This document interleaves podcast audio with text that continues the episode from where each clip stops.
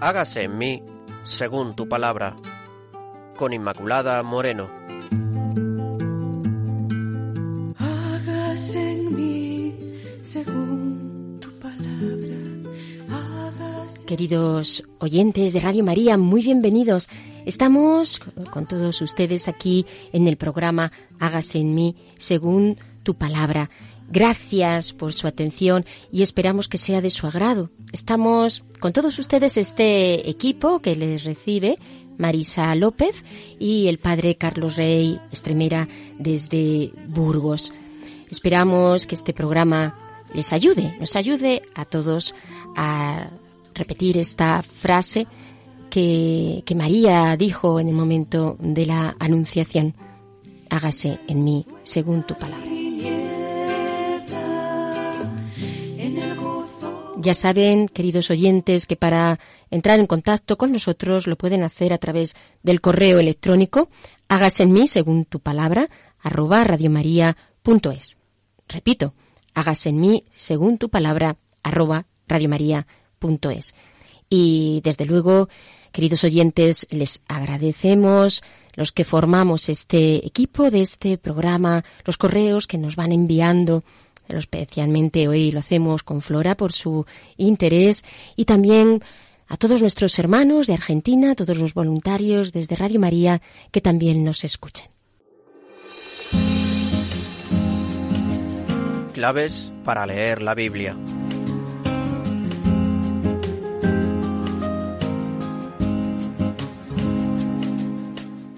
Bien, y vamos a empezar con la primera parte los que ya nos siguen saben que son las claves, esta primera parte, tratamos alguna de las claves para entender la palabra, que nos ayuden a entender la palabra del Señor.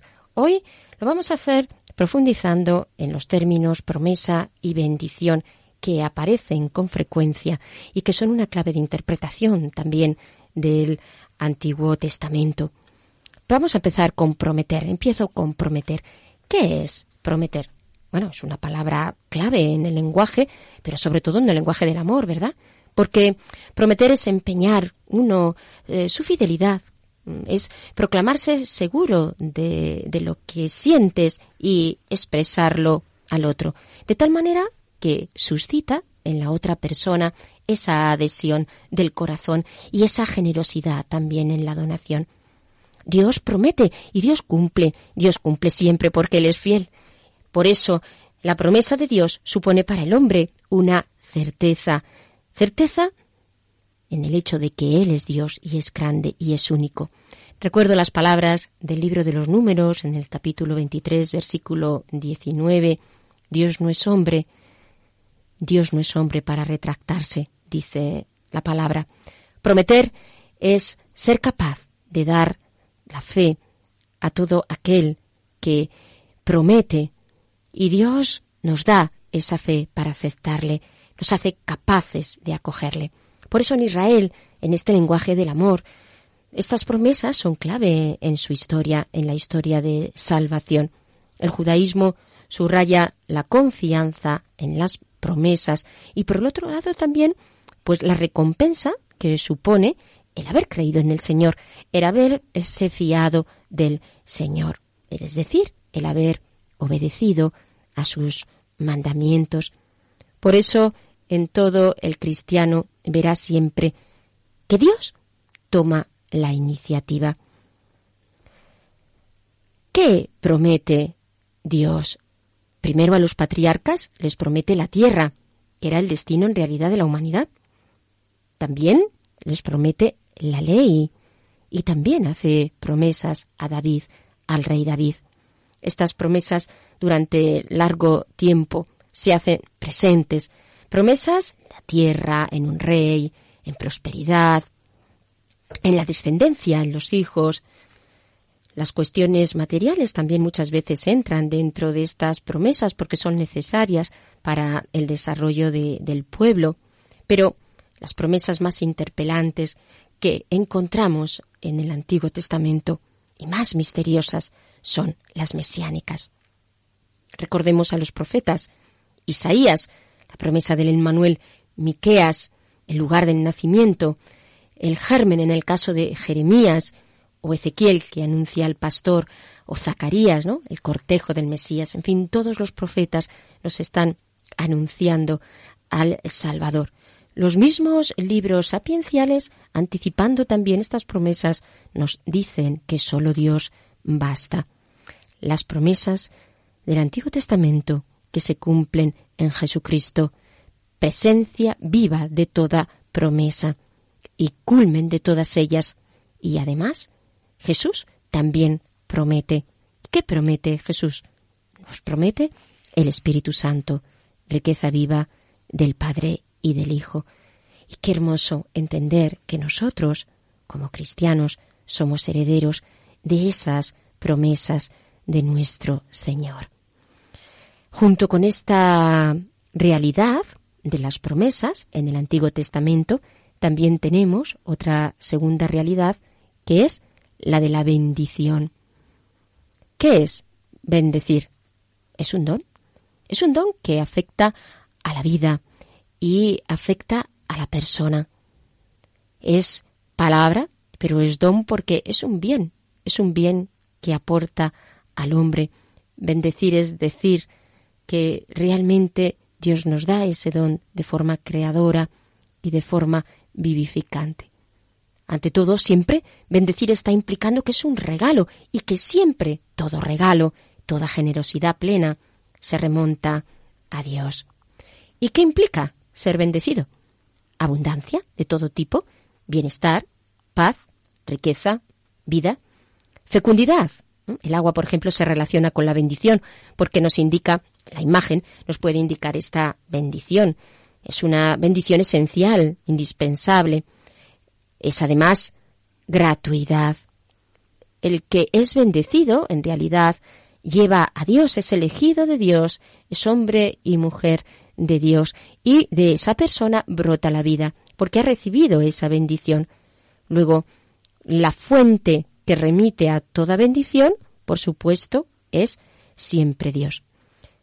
¿Y quiénes son los bendecidos? En el Antiguo Testamento especialmente. Los débiles son bendecidos por ejemplo, como aparece en el libro de Job.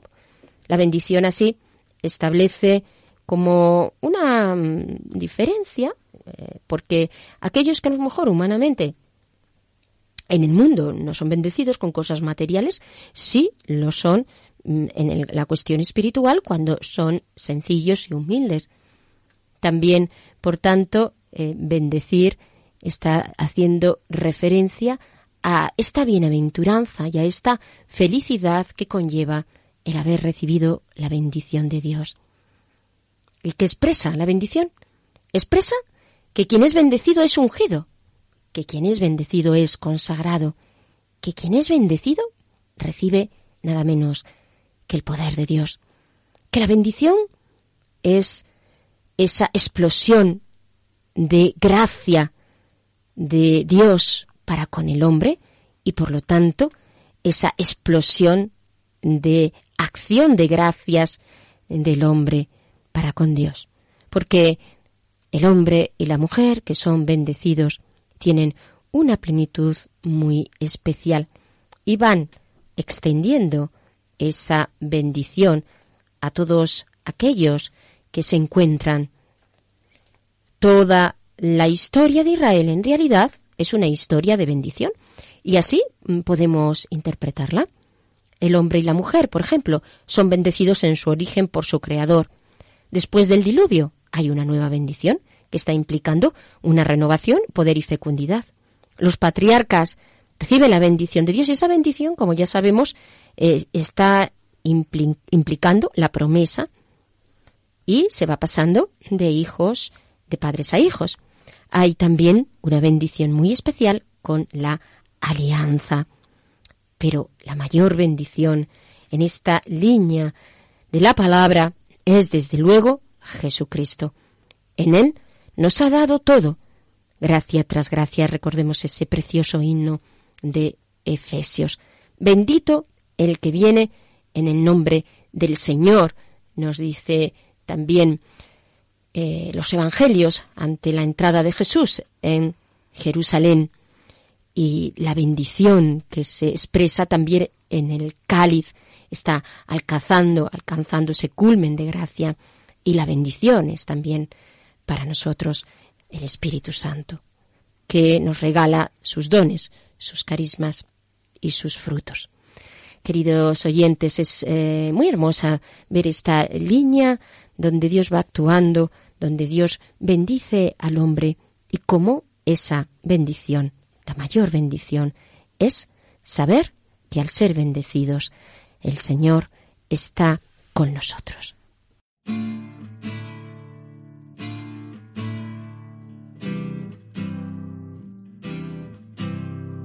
¿Cómo podré agradecer tanta bendición? ¿Cómo podré responder a tu amor? Levantando mis manos, Señor, declarando que tú eres Dios y dejándome llevar por el soplo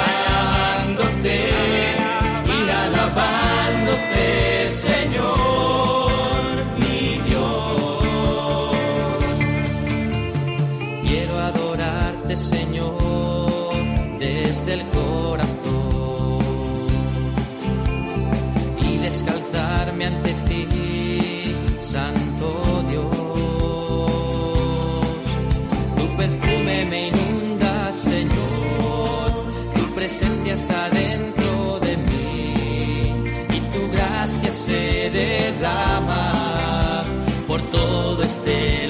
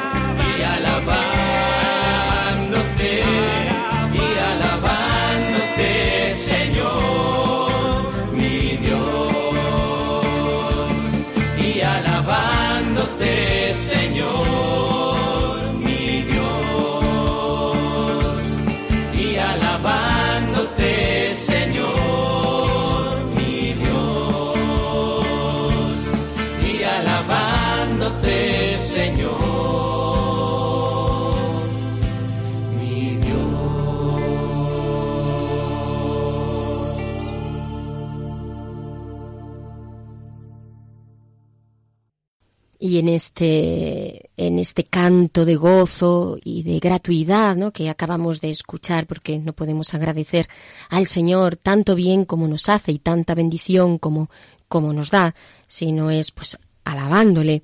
Así vamos a pasar a esta segunda parte del programa, que es eh, Dios al encuentro del hombre. Primero, como ya saben, leyendo el texto, el texto bíblico que en este caso pues es sobre el relato del Génesis, porque queridos oyentes, después de haber visto esta serie de programas sobre Jacob, vamos a pasar hoy a otro gran personaje muy querido por todos, que es José, José el patriarca y nos va a ir mostrando en este proceso espiritual de, de José muchas dimensiones que podemos aplicar también a nuestra vida espiritual. Vamos a dar pie a Marisa, que ya está esperando para leernos eh, el texto, en este caso del el Génesis del capítulo 27. Escuchamos. José tenía 17 años cuando iba a apacentar el rebaño con sus hermanos Israel amaba a José más que a todos sus hijos, porque era el hijo de su ancianidad. Sus hermanos vieron que su padre lo amaba más que a todos ellos, y le cobraron tal odio que no podían hablarle con cariño. José tuvo un sueño y se lo contó a sus hermanos.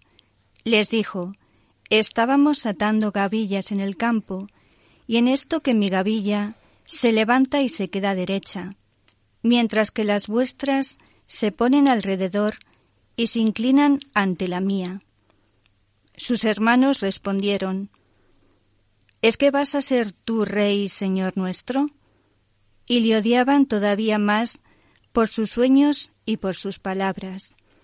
José tuvo otro sueño, que contó también a sus hermanos.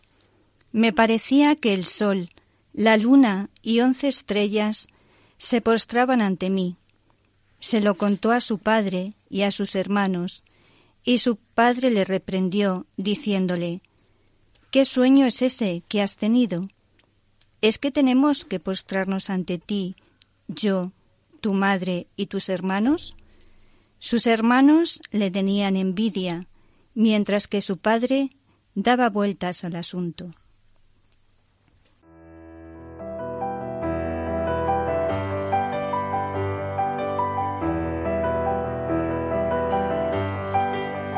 Dios al encuentro del hombre.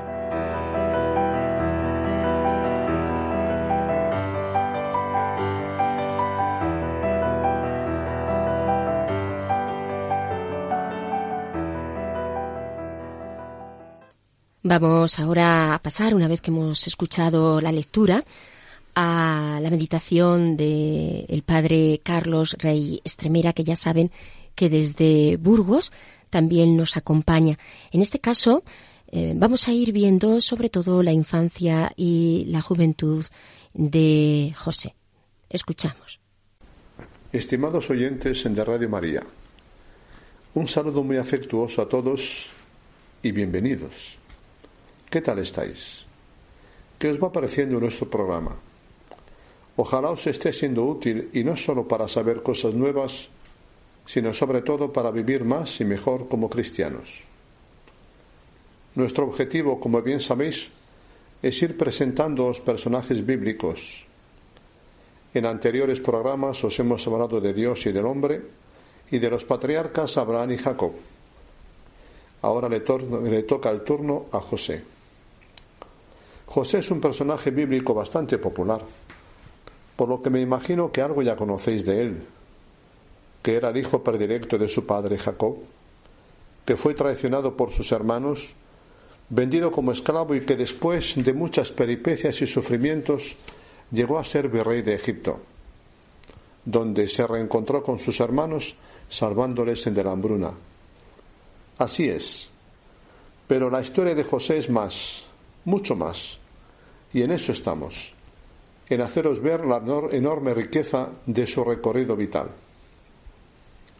Puede que ya os hayáis dado cuenta de que me gusta presentar a los personajes bíblicos en clave procesual, haciendo ver su evolución y cambio, o mejor dicho, mostrando cómo Dios les fue transformando el corazón en medio y a través de los sucesos y acontecimientos de su existencia. Pues bien, esto es lo que haremos también con José. Divido el relato en dos partes. La primera que va desde cuando José vivía en la casa paterna como el preferido de su padre hasta ser nombrado virrey de Egipto, pasando por la traición de sus hermanos y otros avatares. La segunda, que se refiere a su relación con sus hermanos ya en Egipto. Veremos cómo José les ayudó a sanar sus heridas del pasado, se dio a conocer y se reconcilió con ellos. Os aviso antes de comenzar. Estos programas tienen una particularidad que espero os agrade. Será el propio José quien nos cuente su historia. Sí, en vez de hacerlo yo, he preferido invitarle para que sea él mismo quien nos la narre. ¿Cómo puede ser esto? preguntaréis. Si la Biblia sitúa a José muchos siglos antes de Cristo, es evidentemente un recurso literario que utilizo con fines pedagógicos, para que el tema os enganche más y se os haga más interesante y fructífero. Creo que os gustará. Damos pues la palabra a José. Saludos, queridos radio oyentes. Soy José. Sí, el mismo de la Biblia al que se ha referido Carlos. Respondiendo a su invitación, me dispongo a contaros mi vida. Tengo tantas cosas que deciros. Creo que mi existencia es muy emocionante y útil para vivir. ¿Sabéis por qué?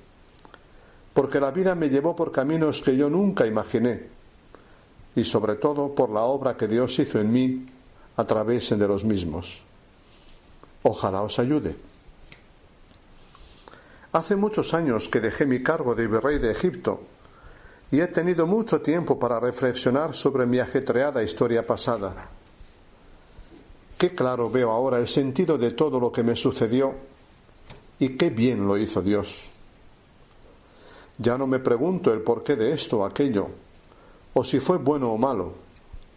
Mirado en retrospectiva y desde el corazón de Dios, todo está en su sitio. Yo me sentía protegido y mimado por mi padre, que me amaba más que a todos sus otros hijos. Pero vivía en las nubes, en Babia, decís vosotros, distraído y ajeno a todo lo que pasaba a mi alrededor, y con una sensación de ser superior a mis hermanos. No tenía ni idea del malestar de mis hermanos por la actitud de mi padre, ni de su rechazo hacia mí por mi prepotencia para con ellos. No sospechaba lo que se cocía en la familia, ni podía imaginar que pudiera pasar lo que pasó después. Qué ingenuo era. Cuando fui a visitarlos a Siquén, donde estaban con las ovejas, Iba canturreando, contemplando el paisaje recogiendo flores. Por eso cuando se abalanzaron sobre mí, me quitaron la túnica y me arrojaron a un pozo seco, me quedé sin reacción. Pensé que era una broma de mal gusto y que me sacarían de allí diciendo, qué susto te hemos dado, ¿eh? Vaya cara pusiste, u otros comentarios parecidos. Pero no fueron mis hermanos quienes me sacaron de allí, sino dos hombres fornidos que me ataron a una larga fila de hombres y mujeres, también ellos atados. Temblé de pies a cabeza. Conocía la escena. Era una caravana de mercaderes que vendían de todo, también esclavos. Mi corazón se aceleró, mi cabeza se embarullaba y mis piernas se paralizaron. Miré incrédulo a mis hermanos. Quise hablarles, pero no acerté a pronunciar palabra. Mientras unos reían y sarloteaban, otros permanecían serios en silencio, se tapaban el rostro o se volvían para no ver. A quien no vi fue a Rubén. ¿Dónde está? pensé. Pero él, porque él no dejaría que me pasara esto. La caravana se puso en marcha. Yo volvía la vista atrás hacia mis hermanos con un atisbo de esperanza, pero según me alejaba sentía invadirme la tristeza y la angustia, y se me hacía un nudo en el estómago. Cuando ya no los vi, grité desesperado ante la indiferencia de esclavos y mercaderes. Aquella noche no conseguí dormir. Tenía hambre y el frío me hacía tiritar en medio del vacío tenebroso lo peor era la incertidumbre. ¿A dónde me llevan? ¿Qué va a ser de mí? Y una pregunta incesante. ¿Por qué me han hecho esto mis hermanos? Nunca más volveré a ver a mi padre. Mi choque con la realidad fue brutal. Me sentía como un jarro arrojado al suelo y roto en mil pedazos. Mi situación era dramática. Si voy a ser un esclavo, ¿qué sentido tiene vivir? decía para mí. En Egipto nos expusieron semidesnudos a hombres y mujeres para que los compradores apreciaran la mercancía. Me sentía perdido en medio del gentío sin saber dónde estaba ni entender lo que decían, hasta que alguien me llevó a empujones a un hombre muy bien vestido, con sandalias en los pies y espada a la cintura. Era Putifar, el jefe de la guardia del faraón. Su casa era grande y bien amueblada, con guardias en las puertas. A su alrededor, plantaciones, muchos árboles frutales y animales para el trabajo. Putifar, además de su cargo en la corte, tenía diversas propiedades y negocios. Pronto vi que aunque hacía trabajar mucho a sus esclavos, nos trataba con respeto. Creo que le caí bien, porque al poco tiempo me sacó del barracón de los esclavos y me llevó a dormir con el personal que estaba a su servicio. Me encomendó algunas tareas dentro de su casa y me puso a servir a sus invitados, muchos de ellos altos cargos de la corte del faraón. A partir de ese momento mi ascensión fue rapidísima. Encargado de los servidores, responsable por la casa y administrador de sus empresas. Me gustaba trabajar y me encontraba gusto haciéndolo. Para mi sorpresa, las cosas me salían bien, admirándome yo mismo de mi buen hacer. A veces oía el cuchicheo de aprobación de los invitados y del mismo Mutifar. Un día me llamó y me dijo Soy un militar curtido en mil batallas, pero veo que Yahvé, tu Dios, está contigo y hace prosperar tus empresas. Yo mismo me siento bendecido por Él gracias a ti. Te pongo al frente de mi casa y te confío todo lo que tengo. Dejo todo lo mío en tus manos. Me quedé tieso y sin palabras. Era su esclavo y tenía que obedecerle, así que el día siguiente comencé. Me sorprendió que no me agobiara tanta responsabilidad. Al contrario, me sentía capaz de llevarla adelante. Dios está contigo y hace prosperar todas tus empresas, me había dicho Potifar. Aquella frase se me quedó y me resonaba. Mi nueva situación en casa de Potifar fue un auténtico renacer. Existen momentos en la vida que son explosiones de luz que hablan. Es como si el cielo tuviera grietas que se abrieran y dejaran pasar la verdad. Sí, una nueva luz atravesaba las tinieblas de mi desgracia, y esa luz era Dios. Gracias, Yahvé, gracias, exclamé. Mi vida se desarrollaba con normalidad. Había dejado atrás la experiencia del pozo y el desierto y podía respirar en paz. Solo había una cosa en aquella casa que me inquietaba, la actitud de la mujer de Putifar que no dejaba de mirarme, pues yo era apuesto y de buena presencia. Era una mujer madura y todavía bella. Debió de ser muy hermosa en su juventud, pero no parecía satisfecha con su matrimonio. Putifar era un hombre bueno, pero poco dado a expresar sentimientos, manifestar ternura o dedicar tiempo a estar con su esposa. Sus negocios y continuas ausencias no se lo permitían. Tengo algo urgente que hacer, decía, y se iba. Un día me invitó a acostarme con ella, a lo que me negué. Pero día tras día se las arreglaba para encontrarme, hablarme e insistir en su propuesta. Era una mujer atrayente y seductora, pero no tenía ningún sentido acceder a una aventura amorosa con fecha de caducidad.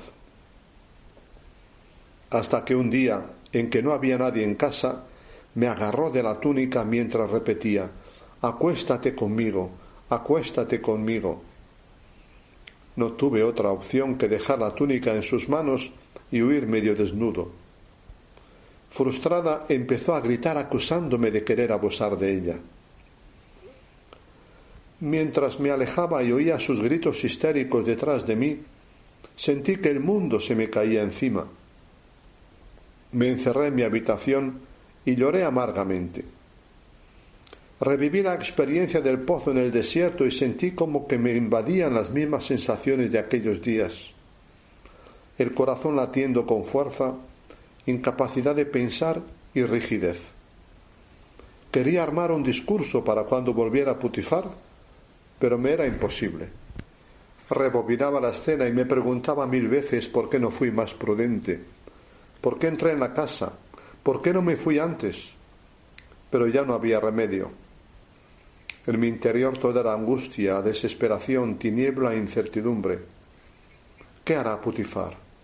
Me preguntaba a mí mismo. ¿Me escuchará? ¿Me echará? ¿Qué será de mí? ¿Por qué me pasan estas cosas? Estaba hecho añicos. Putifar entró en mi habitación como una fiera, convencido de que había querido violentar a su mujer. Intenté hablar, pero ni pude articular palabra, ni él me escuchaba. Llamó a los guardias y me metió en la cárcel. Yo sabía que podía matarme, pero nunca pensé que daría con mis huesos en una mazmorra entre ladrones y criminales. Hoy nos quedamos por aquí, estimados oyentes. En nuestro próximo programa estaré de nuevo con vosotros para hablaros de mi vida en la cárcel y de cómo llegué a virrey de Egipto, pero sobre todo del don que Dios me concedió de penetrar el sentido oculto de los acontecimientos al que la Biblia se refiere con la expresión interpretar sueños. No os olvidéis de conectar con Radio María dentro de dos semanas a esta misma hora. ¿Vale? Un abrazo personal a todos y a cada uno. Adiós.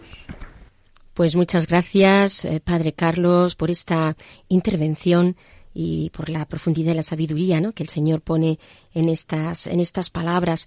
Les recuerdo que estamos aquí en el programa Hágase en mí según tu palabra y que el tema de hoy es eh, José, el patriarca, su infancia y juventud. También les recuerdo que pueden ustedes participar en el programa a través del correo hágase en mí según tu palabra arroba radiomaria.es. Y vamos a escuchar ahora, eh, durante breves momentos, la canción que nos ayude a profundizar.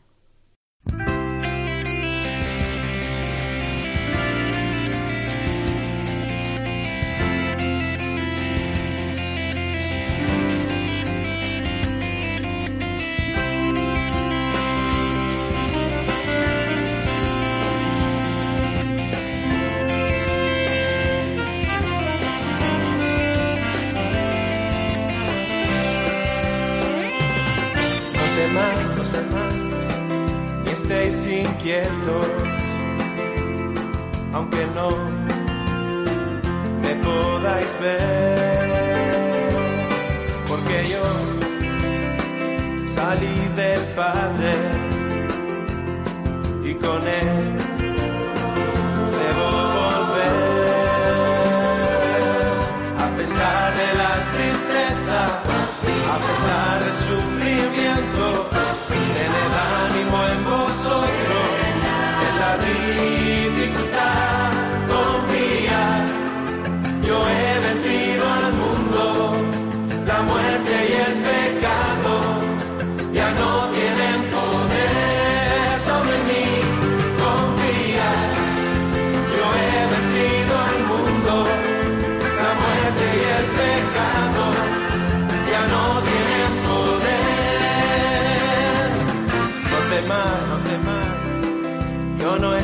solo, porque el Padre conmigo está. Os hablé de estas cosas, porque en mí tendréis la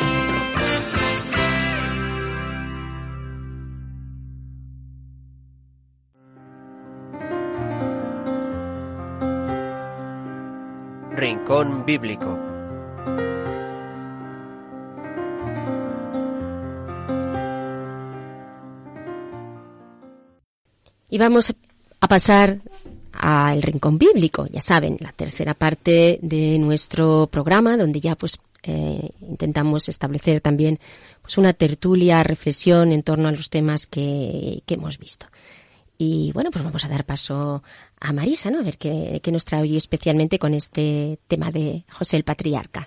Pues la verdad que es un tema muy bonito, pero también a la vez eh, muy iluminador. Cuando hemos eh, estado hablando eh, sobre José y en el texto bíblico nos decía de cómo sus hermanos le odiaban y cómo, bueno, pues le tenían envidia, pues hoy vamos a ver cómo la bendición, la oración de bendición en el perdón y cómo nos puede ayudar también a nosotros espiritualmente esa bendición.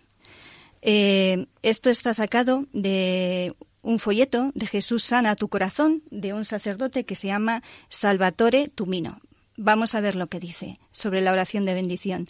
Dice, el Señor nos dice, rezar por los que os persiguen y más aún, bendecid, bendecid a los que os persiguen, bendecid, no maldigáis. La oración de bendición es un arma potente contra el odio. Cuando bendigo a una persona que me está haciendo daño, me pongo de parte de Dios. Dios es amor, y cuanto amo, cuando amo permanezco en él. A través de la oración de bendición hago pasar el amor de Dios a mi corazón, y así lo purifico de cualquier forma de rencor y de odio.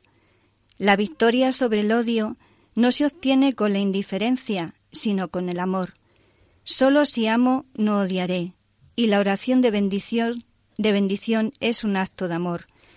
Cuando empiezo a bendecir a quien me hace daño, empiezo a sentir paz, porque solo el amor trae la paz al corazón. A veces, al principio, tendré dificultades para rezar, pareceré bloqueado. Esta es una señal de que ya el rencor se ha introducido en el corazón. Pero si aun sintiendo tanta rebelión sigo rezando, me daré cuenta de que mi corazón poco a poco se purificará y se pacificará. A veces es necesario mucho tiempo antes de que mi corazón se purifique de toda forma de odio, de odio, pero el efecto es seguro. Si rezo bendiciendo a quien me ha hecho sufrir, mi corazón se libera. ¿Y qué significa rezar bendiciendo? La oración de bendición es una oración de intercesión por quien me ha hecho daño. Debo rezar mucho por esta persona, deseándole todo bien. Señor, bendice a esta persona, ayúdala, consuélala, sosténla, cúrala, libérala de todo mal, cólmala de gracia. Esta es una forma de oración de bendición, y tendré que rezar hasta que en mi corazón surja la paz hasta que al acordarme de esa persona no crea que sea la causa de todos mis problemas. Cuando rezo por alguien, no debo esperar que esa persona cambie, sino que yo cambie en mi corazón. Cuando bendigo, no me dejaré vencer por el mal, haré que venza el amor, y con el amor de Dios en mi corazón estaré seguro, seguro. El odio y el resentimiento desaparecerán de mi corazón, hasta el punto de tener una paz profunda en mi ser.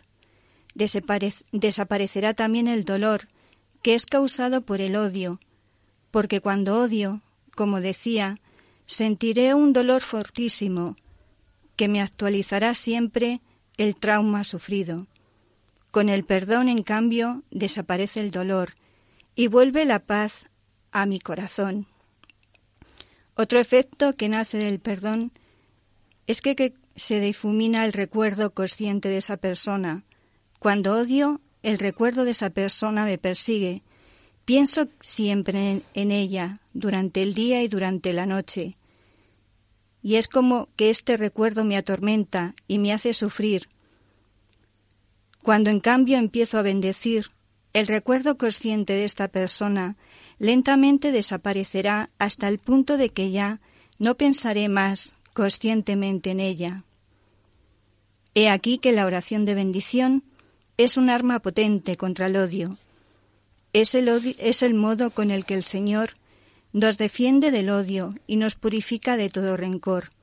Cuando bendigo a quien me hace daño, mi corazón está protegido del mal. El mal no entrará en mí y aquella situación, en vez de destruirme, me hará crecer en una intimidad más profunda con el Señor, que es amor. Muy bonitas palabras, y no solamente bonitas, sino también realmente es un camino de, de sanación. Eh, eficaces, porque uno se encuentra con ese sentimiento, que es mucho más que un sentimiento, es un dolor profundo porque que no puedes controlar. alguien que no puedes controlar, alguien realmente pues te ha hecho daño y ahí está esa herida, ¿no? Y entonces, ¿cómo, ¿cómo actuar? Porque a veces uno quiere perdonar, pero pero como que todo tu ser se, se resiente y, es un, paso primero en ese proceso, ¿verdad? empezar a rezar a bendecir por esa persona que, que, ya es difícil, ¿no? Porque constantemente te está saliendo ese recuerdo, mm. esa herida mm. y hay veces que estamos dando vueltas, dando vueltas y al final hay veces que nos destruimos a nosotros mismos y nos sale más el tema de la venganza o el tema de la indiferencia que ponernos a rezar. Eh, y claro, esto eh, venía muy en referencia con los hermanos de José, que si realmente eh, a José le tenían envidia es por esa envidia de que él era el preferido de su padre, mm. que él, bueno, pues el padre era como el ojito derecho, ¿no? ¿Y cuántas veces nos puede pasar a nosotros que tenemos esas envidias contra personas eh, o nuestra familia o nuestro trabajo o con nuestros vecinos o a nuestro alrededor, ¿no?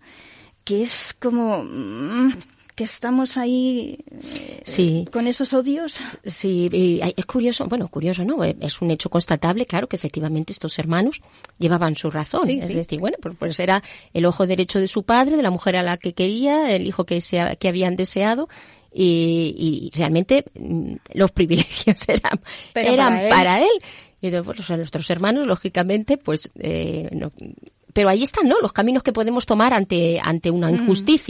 Hay una injusticia que se comete a nivel familiar, porque estamos hablando de una familia, y, y cuál es el camino que escoges. La envidia, el odio hasta tal punto que, buscan la muerte de su hermano. O sea, que el odio que, se que generó, y no solamente en un hermano, mm, sino en todos, en todos eh, fue muy, muy fuerte, ¿no? Mm. Y, y José, que no era muy consciente de las cosas, sino que se dejó pues querer. Por eso decían pero, José, pero que también, ¿no? Eh, pero que también es verdad que parece en los textos, en estos textos, que él también, ahora con el texto que hemos visto, como que parece que les echa también en cara, incluso que él sea el, privilegiado, ¿no?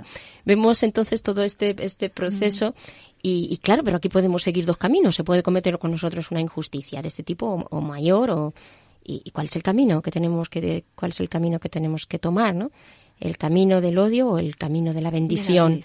El camino de la bendición que nos lleva al perdón porque es mi hermano, entonces yo mm, ¿cuál es el camino, no? El camino del diálogo o eh, el del odio que te cierra todo diálogo a mm. toda imposibilidad pues para realmente incluso aclarar estas injusticias llegado el caso. Eh, lo bonito es que eh, cuando bendices, el primero que, que sale beneficiado eres tú porque realmente cuando odiamos o tenemos rencor, eh, nosotros mismos nos estamos destruyendo, nos estamos eh, mm, pues metiendo en ese agujero negro que no puedes salir y, es como algo que te corroe por dentro, ¿no?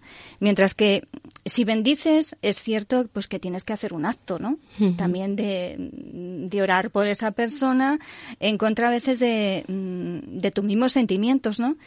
Pero en la medida que ese acto mm, va ganando eh, terreno, porque es Dios quien está ganando terreno a través de esa bendición, eh, tu corazón entrará en calma, eh, en, beneficio eh, tuyo propio y, de las personas que tienes alrededor.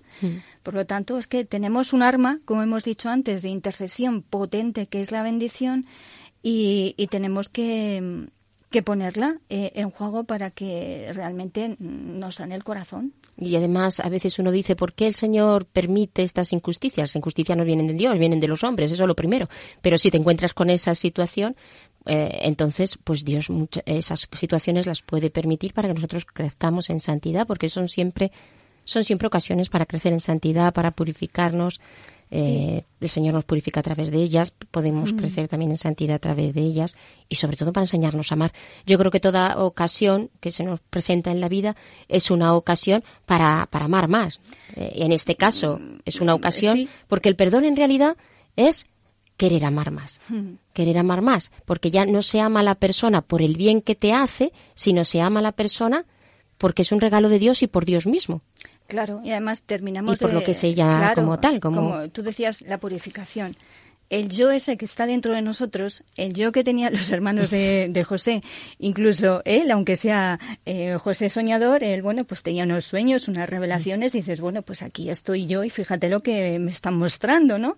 A veces mm, en ese alarde de, de alardear de cosas, ¿no? Pues ese yo como que siempre es como es el último que muere, ¿no? Y el Señor nos tiene que estar purificando constantemente, constantemente, porque al final eh, la obra es de Dios, eh, la historia de salvación con cada persona es de Dios, pero tendemos como a querer mm, apropiarnos, apropiarnos, apropiarnos de pues de, de esa historia, incluso de esa bendición que el Señor está haciendo con nosotros, está haciendo con José, está haciendo con el pueblo de Israel y con cada uno de nosotros, y es su historia de bendición, pero nosotros como constantemente tenemos que salir. Por eso el Señor, pues claro, nos tiene que purificar a través de, pues de todas estas cosas que nos va poniendo. Pues sí, eh, queridos oyentes, así, así es, ¿no? Les invitamos muy especialmente pues, a que entren en esta, en esta línea de la bendición, de la bendición que nos presenta la Escritura y también pues contemplando este personaje que es José. Y bueno, hasta aquí llega el programa de hoy. Muchas gracias por su atención les recuerdo el correo, en según tu palabra arroba radiomaria.es y desde luego les esperamos en el próximo encuentro. Hasta el próximo programa.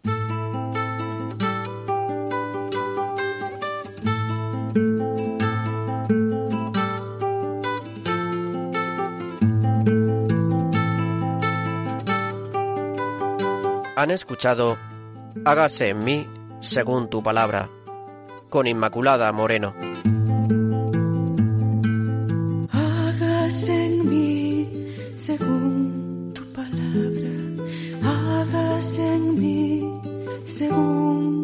Sueño hagas en mí según